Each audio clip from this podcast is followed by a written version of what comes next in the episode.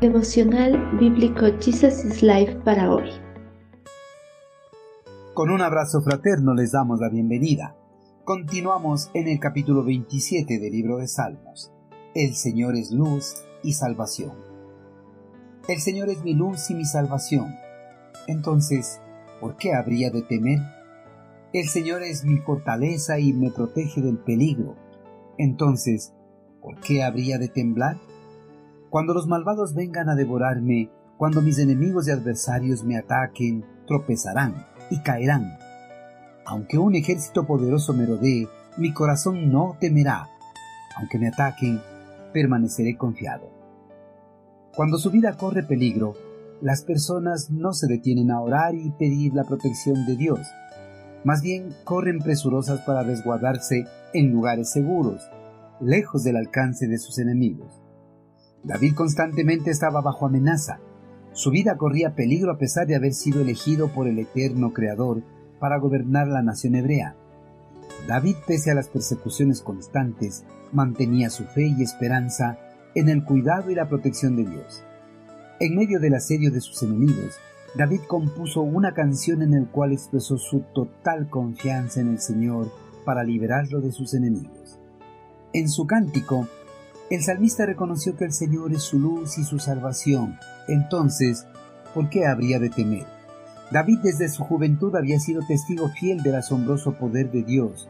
Por eso, a pesar de toda circunstancia adversa que le rodeaba, David no tenía miedo, pues confiaba en su Dios para salvarlo de las garras de sus perseguidores.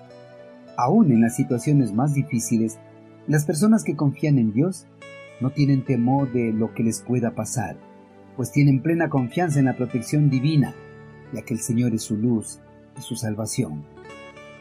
El Señor no solo es la luz y la salvación de los que en Él confían.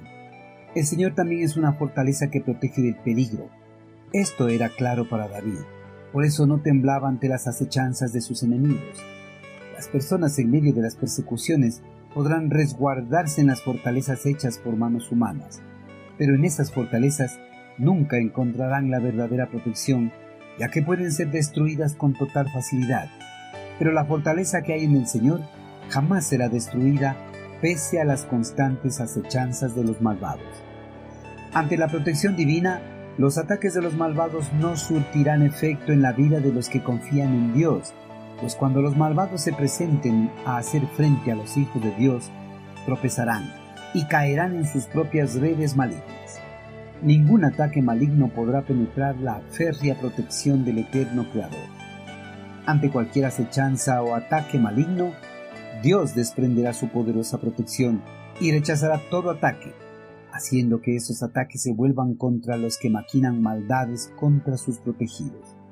Por último, David en su cántico afirmó que no tendría miedo, aunque un ejército poderoso lo rodee y lo ataque, permanecería firme y confiado en el cuidado y la protección del eterno Creador. Solo una estrecha relación con el Señor pueden darle al hombre una fortaleza para no tener miedo de los posibles ataques de sus enemigos. David mantenía una estrecha relación con su Señor, por eso estaba confiado de su protección y no iba a tener miedo de cualquier ataque de sus enemigos. Queridos hermanos, el Señor es nuestra luz y salvación. Entonces, ¿por qué habremos de temer?